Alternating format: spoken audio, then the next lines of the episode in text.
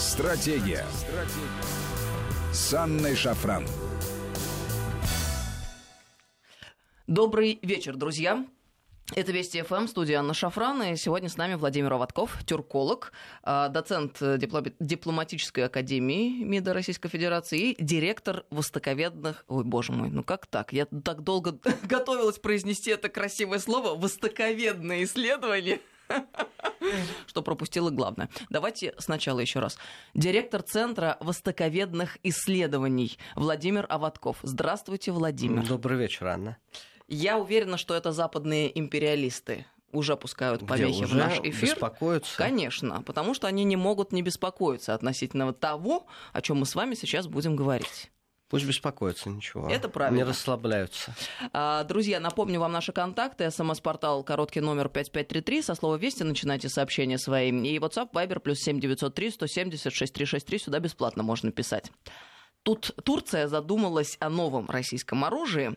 А, Анкара готова закупить у России дополнительные зенитно-ракетные комплексы С-400. Об этом глава турецкого МИДа Чавушаглу накануне сообщил. А, по его словам, пока Турция не может производить свои комплексы, а для защиты страны их нужно больше. И если мы можем купить у США, мы купим Патриот. Если нет, то купим еще С-400 указал вновь, что Анкара и Москва в настоящее время не ведут переговоры о покупке российских истребителей Су-35 и Су-57. Сейчас мы являемся частью программы по американским F-35. А, ну и напомним, в августе Россия начала второй этап поставок С-400 в Турцию.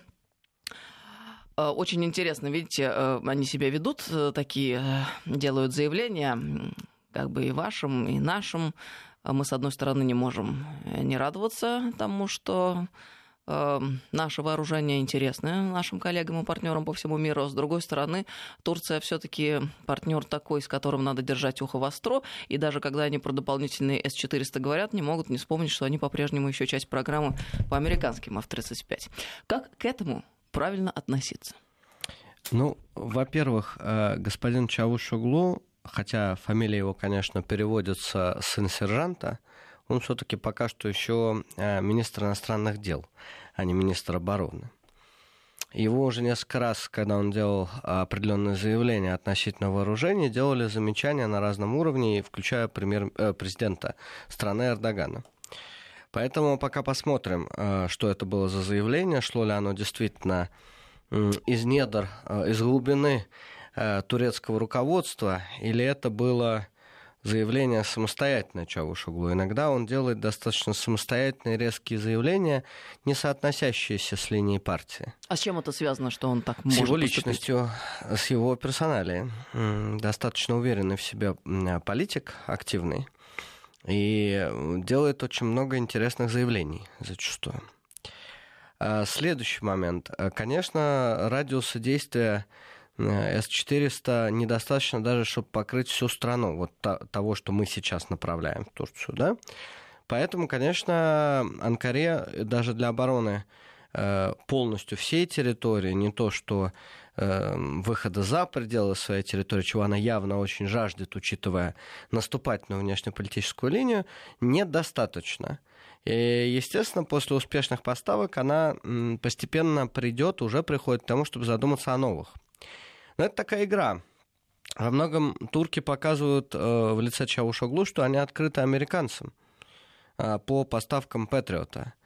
И э, это могло бы, по мнению Анкары, видимо, снизить напряженность в американо-турецких отношениях.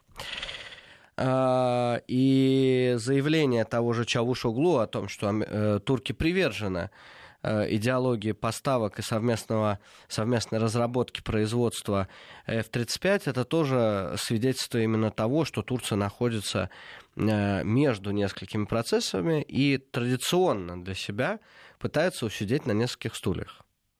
Другой вопрос, подчеркиваю еще раз, это шло ли стратегически из э, э, недр общей стратегии Турецкой Республики, или это определенный тактический шаг – Э, если э, говорить о э, истребителях, вообще о военной авиации, дальнейшем сотрудничестве в области военной техники, создания совместных производств, то Турция в достаточной мере интересная страна с этой точки зрения, потому что она открыта к сотрудничеству со всеми.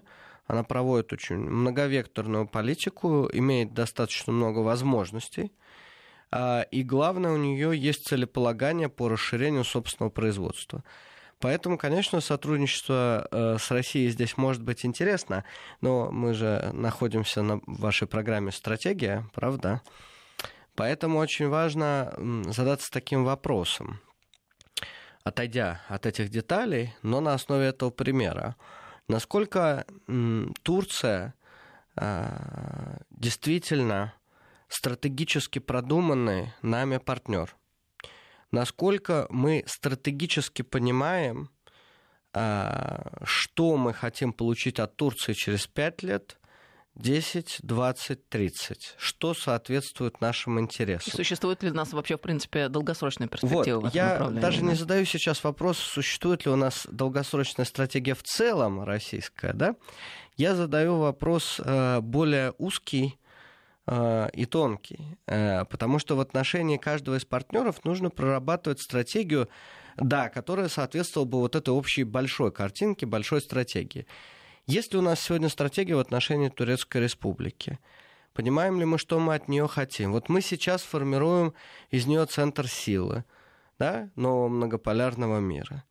А, насколько мы понимаем, будет этот центр силы нам дружествен через 5, 10, 20 лет? Я уж молчу, через 50-100, как считают китайцы, да? Мне понравилось, в принципе, как вы сформулировали сейчас этот момент. А, мы формируем из нее сейчас центр Абсолютно силы. верно, это очень важный момент. Мы формируем вот в рамках полицентричного миропорядка, о котором мы говорим в нашей концепции внешней политики, э, мы формируем из э, Турции один из этих центров силы э, нового полицентричного миропорядка. Это хорошо, э, такой благотворительностью занимаемся в глобальном смысле, да? Наверное. Или все-таки у нас есть вот эта стратегия? Я э, тюрколог, но с этой стратегией не знаком.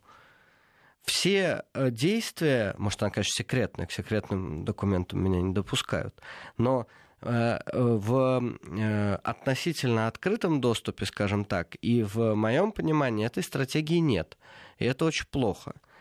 Потому что э, Турция достаточно своевольный, своенравный, э, сложный партнер.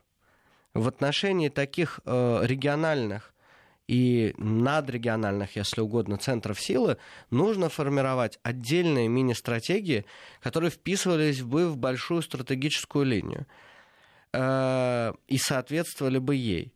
Многие коллеги меня часто спрашивают, э, которые скептически относятся к российско-турецкому сближению – а мы уверены, э, что все будет хорошо, что мы в Турции строим атомную станцию. Мы уверены, что Турция завтра ее не заберет себе и не скажет, это наше, ничего не получите, до свидания. Насколько мы уверены, что э, С-400 в дальнейшем, учитывая обучение турецких специалистов, да и э, в любой другой военно, военной сфере, турки не пойдут против нас – Насколько мы понимаем, что мы формируем из Турции, чего мы хотим добиться? Вот эти вот вопросы, они на самом деле сейчас без ответа, но очевидно, что необходимо формировать э, две вещи. Первое, общую глобальную стратегию, наступательную стратегию Российской Федерации по всему миру – и второе, необходимо формировать подстратегии в отношении хотя бы ключевых игроков. Давайте поясним для наших слушателей, когда мы говорим о наступательной стратегии, мы э, в этот момент имеем в виду, конечно же, там никакие не силовые варианты, а идеологические, я правильно ну, понимаю? Ну, стратегия это же не, не, не физическое что-то, да? Естественно, не имеется в виду, что мы должны... Просто некоторые, наверное, э, сейчас э, могли бы затрепетать. Э, я думаю, что в большинстве своем слушатели нашей радиостанции понимают, о чем идет речь. Но, тем не менее, да, мы же всегда говорим о чем. Невозможно победить, если ты не наступаешь. Обороняясь, никогда не станешь Конечно. победителем. А, вот, собственно, об этом-то и речь. Необходимо сформировать вот эту глобальную стратегию наступления в мировом политическом процессе к ней привязав стратегии в отношении ключевых акторов этого процесса, ключевых субъектов мировой политики. Коим, бесспорно, сегодня является в том числе и Турция, и не без нашей поддержки. Не без нашей поддержки, без э, турецкого потока, без до этого голубого потока, без атомной станции, без С-400. Но и без более совершенно конкретных вещей, таких как, например, помощь Эрдогану в тот критический момент э, пару лет назад. Допустим. Когда его могло бы а, уже и не быть. И, да, все может быть. А, и без а, а, моментов, связанных с нашим взаимодействием в Сирии, и без, а, скажем так, наших туристов даже, без турецкого строительного бизнеса.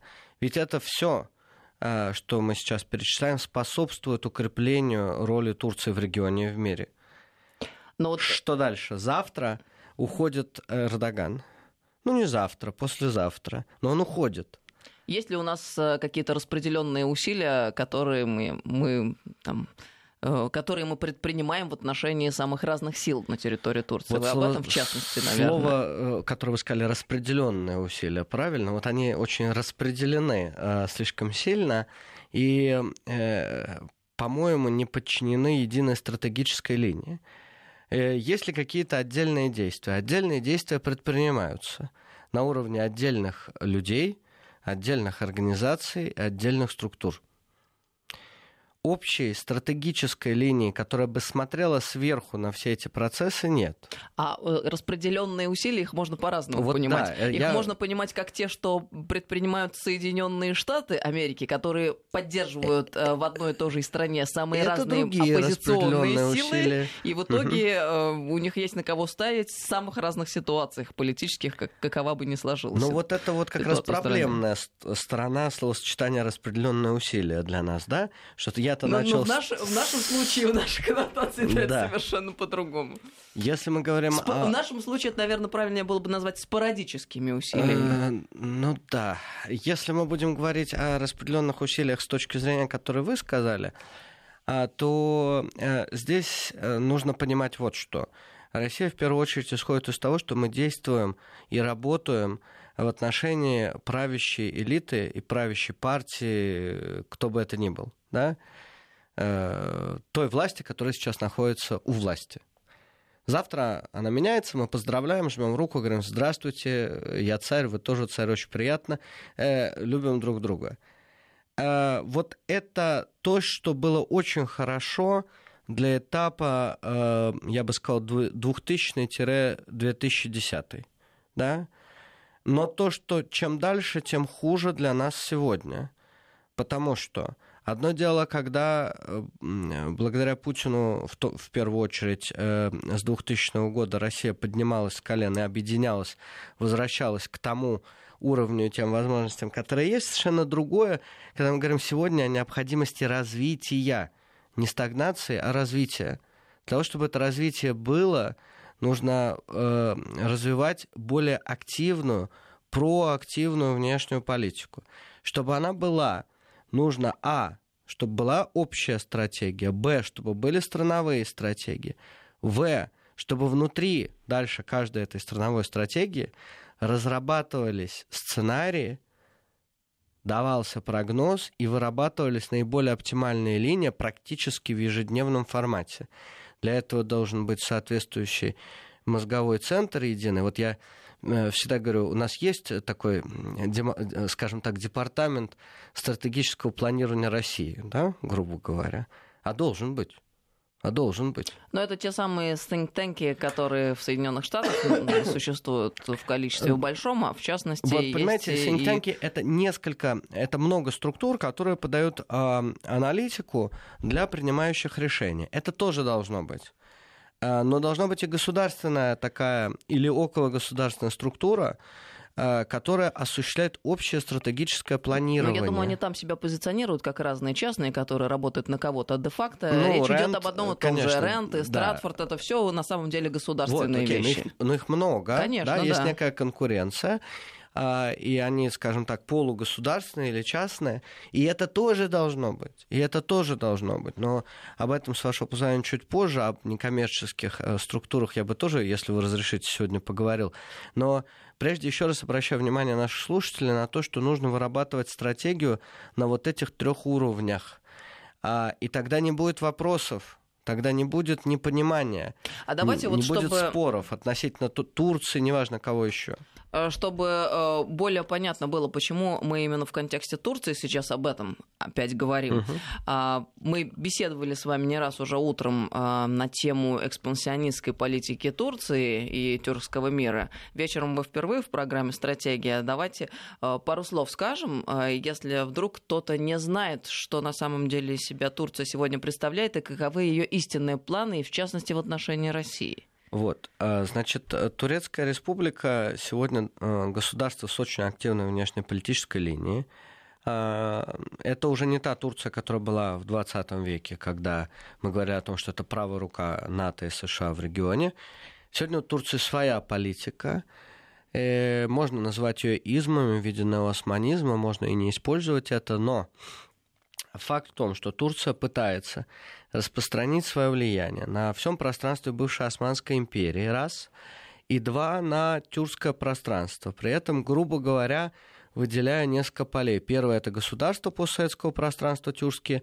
Второе – это тюркоязычные народы э, внутри отдельных государств, как то российские татары, башкиры, якуты и как то, э, допустим, э, в Эм, эм, Молдавии Гагаузы, это уже второе кольцо, да? Вот эти два кольца э, для Турции, они являются приоритетными. Но них имеют в виду очень конкретно. Естественно, серьезно. с ними ведется работа через государственные, негосударственные акторы, с ними ведется работа через э, э, государственные э, экономические, образовательные, научные организации, через частные экономические, образовательные, научные организации.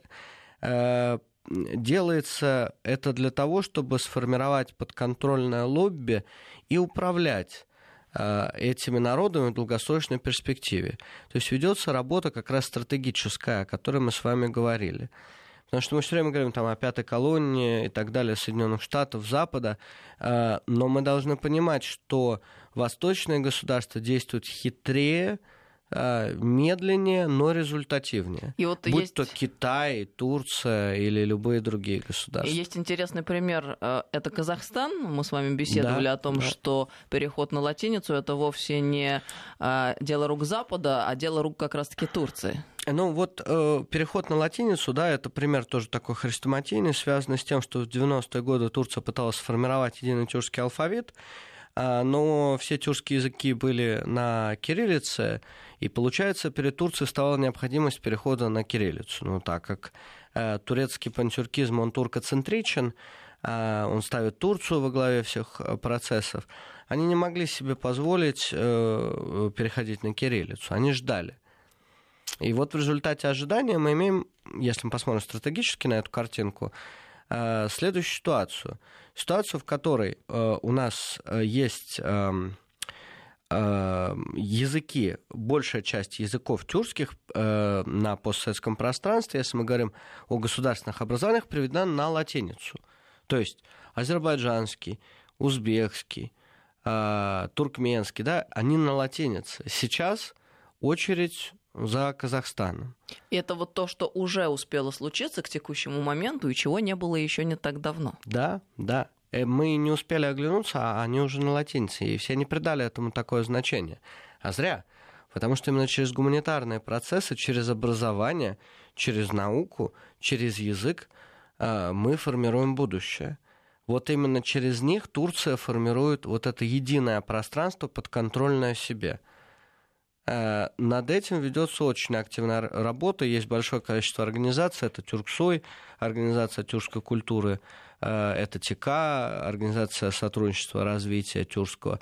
Есть тюркский, э, Тюркская парламентская ассамблея, есть Тюркская академия наук уже, есть значит, что еще не перечислил? Есть э, Тюркский совет, так называемый, да, это интеграционная площадка. То есть это те организации... Э, это я просто главных... перечисляю государственные, межгосударственные организации. То есть в рамках осуществления концепции пантюркизма существуют эти организации? Ну, неопантюркизма, да, то есть такого современного типа пантюркизма, который, я бы сказал, не предусматривает быстро в короткий период объединения э, тюркских государств единое государство, что турки поняли, что это нереально с 90-х годов, когда в 90-е годы э, местные Э, руководители только вышли из-под э, опеки Советского Союза, и тут им сразу, опа, у вас есть новый старший брат. Конечно, местные не были к этому готовы, с радостью брали деньги от Турции, все ресурсы, и этим надеялись ограничиться. Но э, процессы, понимаете, это как щупальца. То есть, когда есть общая стратегическая линия, хотя у турок на самом деле проблема со стратегическим мышлением, здесь можно это использовать, ну да ладно. Значит, вот когда есть стратегическая линия, э, щупальца дальше распускаются на массу тактических э, мероприятий, которые потом складываются в эту одну картинку красивую. Вот то, что мы видим э, в отношении Турции и постсоветского пространства, это вот эта большая наступательная стратегическая концепция – но мы просто привыкли еще а, размышлять в какой-то степени прежними стереотипами, но сегодня ведь важно помнить о чем? О том, что существует ползучая колонизация, которую, например, Штаты осуществляют, и вовсе не обязательно сегодня в 21 веке, в новейшей истории, называть кого-то своей колонией или вассалом, чтобы де-факто э, эти территории достаточно их э, просто контролировать. Являлись. Достаточно их просто контролировать. И все. Контролировать во всех сферах. А если вы вырастили подконтрольное лобби, то ничего невозможного нет. Вы сможете контролировать через это лобби все. Мы сейчас прервемся на новости. С нами сегодня в программе Владимир Аватков, тюрколог и директор Центра востоковедных исследований. 5533 Вести, СМС-портал, WhatsApp, Viber, плюс 7903 176 363. Продолжим через несколько минут.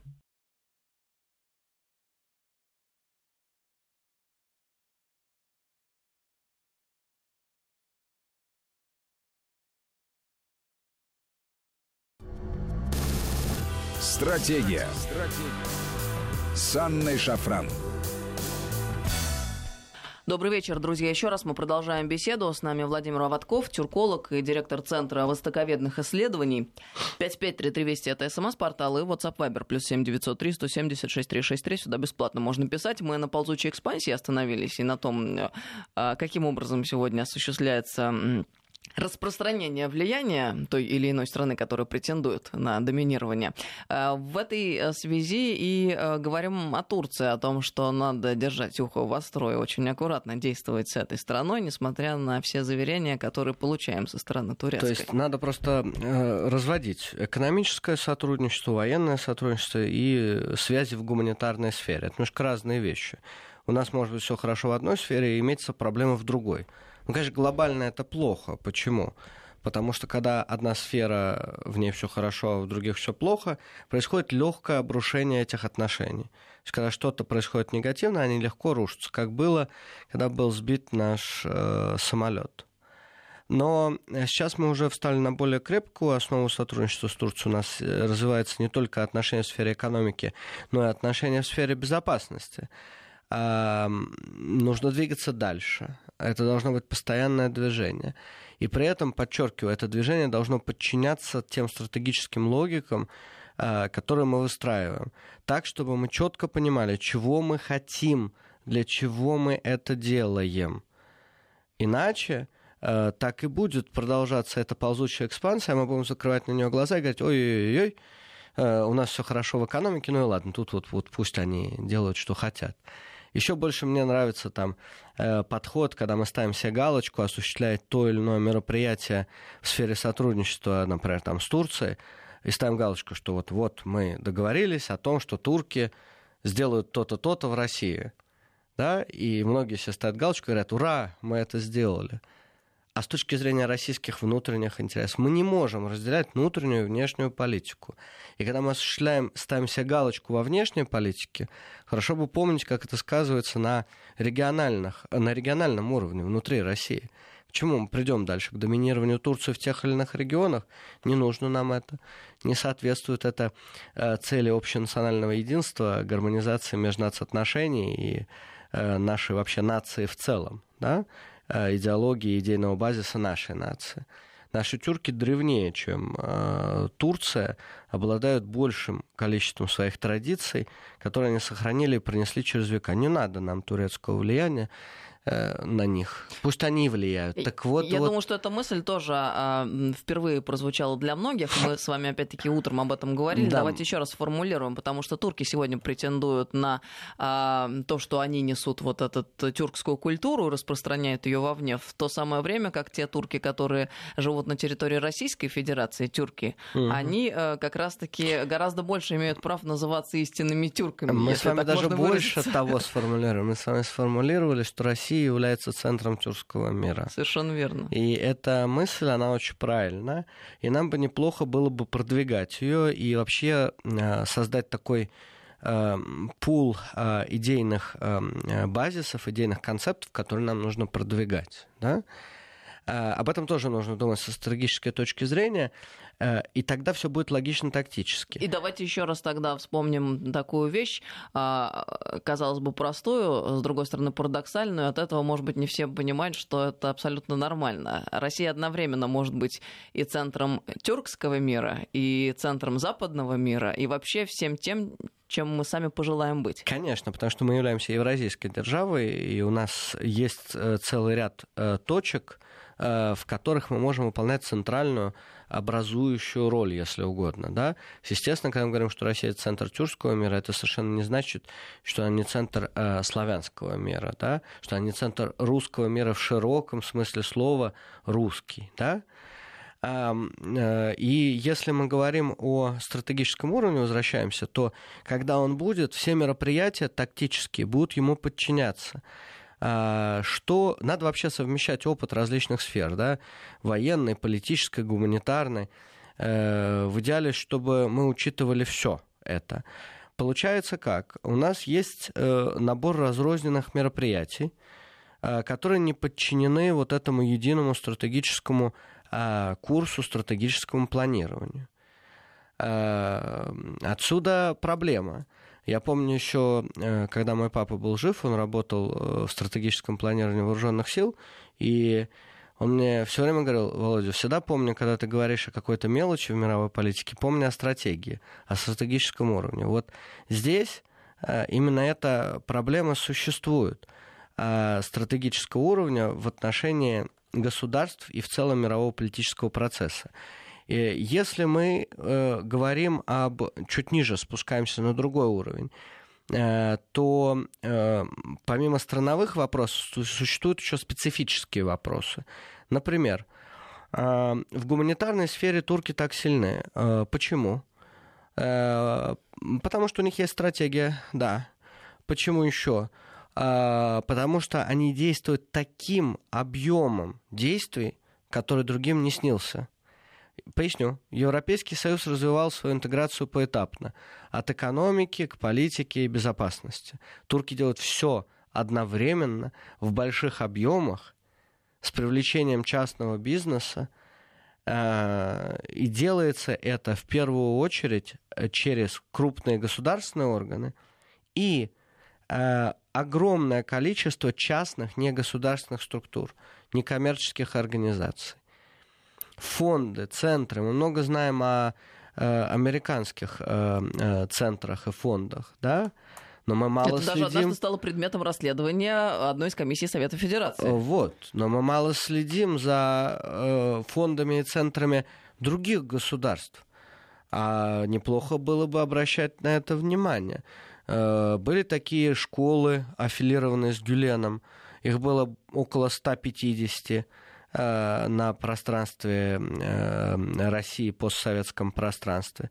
Многие государства постсоветского пространства до сих пор их у себя оставили, эти школы. Школы готовили под контрольное лобби с туркоцентричной э, историей, с туркоцентричным восприятием, мира, которые служили Э, двум целям. Первое – это э, создание лобби внутри государства. Второе – утечка мозгов в Турцию. Действительно отбирали лучших. Это были прекрасные, хорошие школы. Э, это огромная работа, и многие из них сейчас входят во власть. Многие из них сейчас двигаются планомерно к власти. Многих двигают, помогая друг другу. Они могут даже не знать о том, что они вовлечены в эту огромную пирамиду влияния. Турция только сейчас озаботилась после ссоры Гюлена и Эрдогана. А Россия уже достаточно давно закрыла эти учебные заведения э, и запретила идейную деятельность как экстремистскую. Но э, есть ведь масса других инструментов, которые действуют. Э, Турция проводит, э, э, грубо говоря, 100 мероприятий в области гуманитарного сотрудничества. Мы одно – да, вот соотношение 100 к 1 недопустимо для России, если мы исходим из того, что Россия мировая держава. Вот у нас был а, э, российско-турецкий форум молодежный в Москве. Мы принимали тур, турецкую сторону, и российские тюркологи сидели вместе с турками. Две вещи, на которые, конечно, стоит обратить внимание. Первое, э, зачастую с нашей молодежью так работают в регионах, особенно это заметно, что они, выступая, общаясь с турками, часто выступают скорее с турецкой стороны, чем с российской. Они изучают э, Турцию, им дальше вершить это.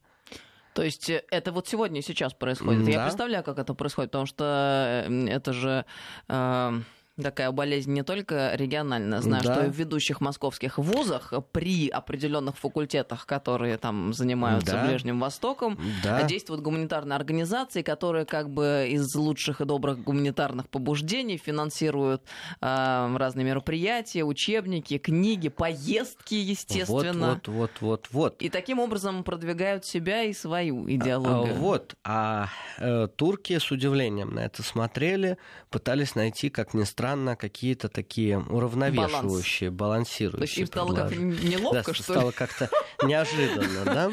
Когда это слишком выпукло стало смотреться. Но мне кажется, мы достаточно успешно поработали и с российской частью, а, и с турецкой частью. Э, многие задумывались, многие э, предлагали достаточно здравые инициативы э, по развитию, подлинному развитию подлинно дружественных гуманитарных связей, которые выгодны были бы и российской, и турецкой стороне. Вот такого рода работа, она, а, не является частью стратегии, что плохо.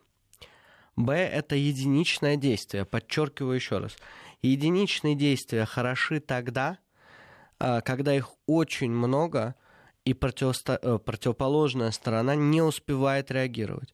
Вот когда мы Турцию завалим большим объемом э, мероприятий, тогда мы будем на равных, сможем сесть за один стол переговоров и, наконец, решить исторические, геополитические, идейно-ценностные противостояния, которые между нами были. Вот этот момент нужно приближать. А для этого, а, должна быть стратегическая линия, б, должно быть большое количество мероприятий. Мы их должны завалить, они не будут успевать реагировать. Турки, считая себя западной цивилизацией, на самом деле люди восточные. Они просто не будут успевать. Вот интересно, что Турция себя считает Европой. Турция себя считает Западом. А, это еще интереснее. Не просто Европу, Западом, западной цивилизацией. А, э, еще немножко об НКО, немножко с другой стороны.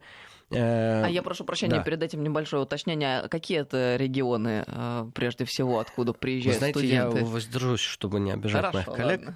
Ладно. А, я просто говорю о том, что ну, есть такое такая звучало. ситуация. Хорошо. Угу. И бесспорно с этим нужно работать. Это при том, что мы отбирали действительно лучших. Мы смотрели, я лично сам читал 147 анкет, присланных на конкурс.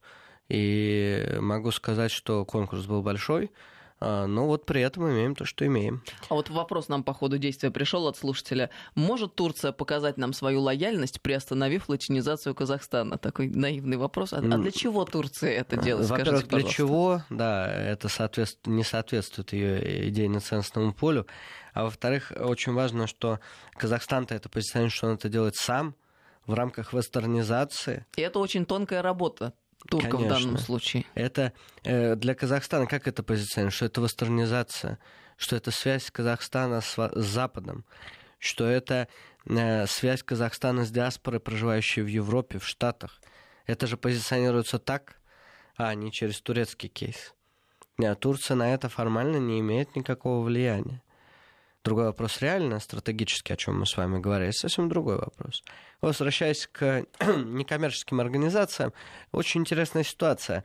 Э, я часто слышу э, и в эфирах, э, много где, и в кулуарах, некоммерческая организация зло. Это одно. Второе, некоммерческая организация добро. Да, вот черно-белое восприятие какое-то существует. Чаще всего это черно-белое восприятие идет от непонимание, незнание специфики э, деятельности этих некоммерческих организаций.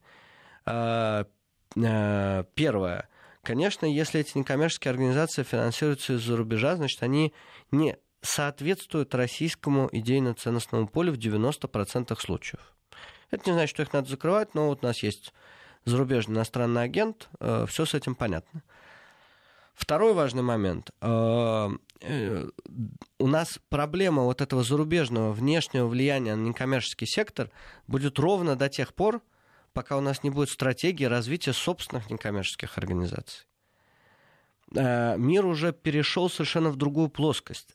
Дипломатия на уровне государственных институтов это существует, очень важно – и я отдаю дань нашему МИДу и всем другим министерствам и ведомствам, но существует еще один трек в виде некоммерческих организаций. Вот здесь мы пока существенно отстаем. Э, нужно сформировать стратегию в отношении некоммерческих организаций. Нужно сформировать такие условия, чтобы некоммерческие организации могли нормально существовать и работать постоянно без прибегания к зарубежному финансированию не на единичных мероприятиях, э, что тоже важно, но это только часть, это только маленькая часть, э, если угодно, должен быть дополнительный э, заработок и дополнительная возможность создать что-то оригинальное для некоммерческих организаций. Но это не должно быть основой. А сегодня это основа. Сегодня, если ты не получаешь там э, энное количество субсидий, за которые ты еще поди побегай, поди их попробуй получи, это отдельная песня. Насколько это возможно. Не то, что легко, сложно, а насколько это возможно. Ты еще должен э, как-то существовать, жить, а в нынешних условиях э, это практически невозможно. Некоммерческая организация, любая э, российская, должна иметь возможность постоянного финансирования. Это очень прозаически, но без этого никак.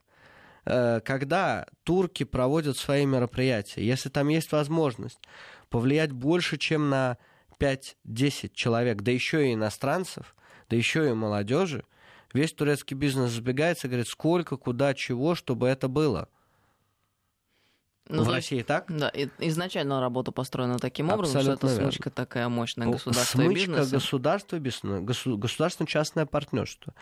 Когда в Соединенных Штатах э, э, госсекретарь выступает, общается с некоммерческими организациями, у него за спиной находится большое количество бизнеса. Когда он ставит задачи, некоммерческие организации начинают договариваться с бизнесом, как они эти задачи будут реализовывать. Это примеры. А, вот у России, вот просто представьте, некоммерческая организация, встаньте а, на место там ее руководителей и скажите, а как она должна развиваться, если она не имеет и не может иметь постоянного финансирования? Как она должна развиваться, если никто не работает с, с ней со стратегической точки зрения? Если нет стратегии, она сама формирует стратегию, отвечаю, да, что она должна делать? Сама формирует стратегию, для себя, как она ее видит. Зависит от руководителей. Второе, что она должна делать, она должна искать где-то постоянное финансирование. Где она его должна искать? Ну, Стучиться за рубеж. Понятно, в 90% да. случаев. Отсюда проблема. Эта проблема ну, будет становиться все более актуальной э, по мере приближения к выборному циклу. И эта проблема будет становиться все более актуальной э, по мере того, как будут запускаться процессы смены э, руководителей министерств, ведомств э, и вообще в целом изменения политического ландшафта России. Естественно, внешние игроки будут пытаться на это влиять. И не только США, но и другие, Турция в том числе. Но вот э, есть такой пример. Э, мне кажется, что корректно было бы э, его привести. Если нет, то поправьте меня. Когда был разгар очередного нашего скандала с Грузией, угу. инициированный ими, об Аджаре шла речь, ну, поскольку это место курортное, туда Э, ездят российские туристы, были брони, люди собирались отдыхать. И э, тогда же появилось много сюжетов относительно того, что происходит в Аджаре, mm. и о, о том, как плотно вошла туда Турция э, в плане mm-hmm. бизнеса и культуры. Mm-hmm. И выяснилось, что отели, рестораны э, в большинстве своем турецкие и владеют ими турки, вывески турецкие, и даже э, минаретов и мечетей да, гораздо да, да, больше, чем православных храмов в тот момент, когда Грузия — это древнейшее православное государство, что уже вызывает большой дискомфорт среди местного населения. Да, мы с вами это обсуждали, Анна. Вот э, э, гуманитарная политика это не ерунда, это то, на что нужно обращать очень большое внимание, если мы хотим хорошего будущего. Потому что, да, понятно, что экономическая базисная э, жизнь, социалка, но вот в целом гуманитарная политика это то, что заслуживает огромного внимания. А если вот, извините, совсем в дальнюю перспективу да. посмотреть, как это может быть, когда э, получаются совместные браки, семьи, дети, да. гражданство, и ага. постепенно эти люди э, путем абсолютно демократическим, голосуя на выборах, э, э, поднимаются на вершину власти, а дальше что мешает им поставить вопрос, скажем, об автономии вот, и так далее? Конечно. Что будет с Аджарией через 5, 10, 20 лет, это очень интересный вопрос. Я никогда не забуду, как я приехал э, в Грузию, э, и меня повезли в Аджарию. Э, я, мы выпили грузинского вина, оно прекрасно. Еще выпили грузинского вина, так как оно прекрасно, еще выпили грузинского вина. И я достаточно слабо помню, как я уснул, но я помню, что я уснул Э, в отеле и проснулся, знаете, от чего? От того, что мой дзин призывал на молитву. Тут я подумал, что все, турки меня наконец вывезли в Турцию, и, значит, что там со мной будет. Вот. Э, но вроде смотрю, нет. Смотрю вывески на турецком. Думаю, интересно, да? Думаю, ну точно. И вдруг вижу э, в этом отеле большая часть вывесок была на турецком. Очень и не везде дублировалась ремарка. на э, грузинский. И в нескольких местах я видел дубляж на грузинский. Думаю, хм, очень интересно, да? Ну, грузинским я не владею, турецким владею. Ну, я все понял. Э, поднялся, э, вышел из номера и увидел, что ресторан находится наверху, где завтракают. То есть э, как в турецких гостиницах. Ну хорошо.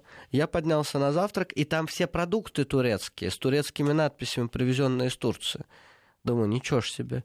Выглянул из окна, увидел вот э, минареты э, и увидел улицу, на которой даже вот там с какого пятого этажа было, шестого видно, что э, вся улица в турецких вывесках. Потом, выйдя, я увидел, что рядом с э, отелем находится турецкий квартал, и огромное количество вывесок на турецком, турецкого бизнеса, э, без дубляжа на грузинский, что раздражало моих грузинских коллег логичным образом. Э, то есть э, это вот постепенно, и потом возник вопрос о земле, о тех, кто владеет э, этой собственностью. Выяснилось, что вот так вот через образование, через идеи, через религию постепенно идет наступление через Турции. Экономику. Через экономику в том числе. Это огромный общий сплав. Просто мы уделяем очень большое внимание экономике, поэтому я как раз на нее стараюсь меньше внимания э, уделять. Объясню почему. Что экономика потом, она, она будет привязываться к этому. Будет развиваться гуманитарная, будет экономическая. Это взаимосвязано. И очень важно, что мы много говорим об интересах, которые чаще всего связаны с экономикой, но очень мало говорим о ценностях.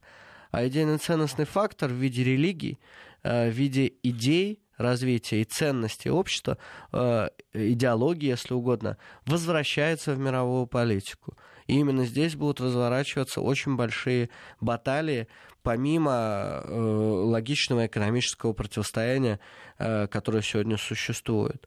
Идеи, ценности и, главное, стратегическое планирование. Все мероприятия должны быть подчинены этому. Спасибо вам большое за очень интересную беседу. Владимир Аватков был с нами сегодня в программе, тюрколог и директор Центра востоковедных исследований. До новых встреч, прощаемся. До встречи. Спасибо. Всем доброго вечера, друзья. Стратегия. Стратегия. С Анной Шафран.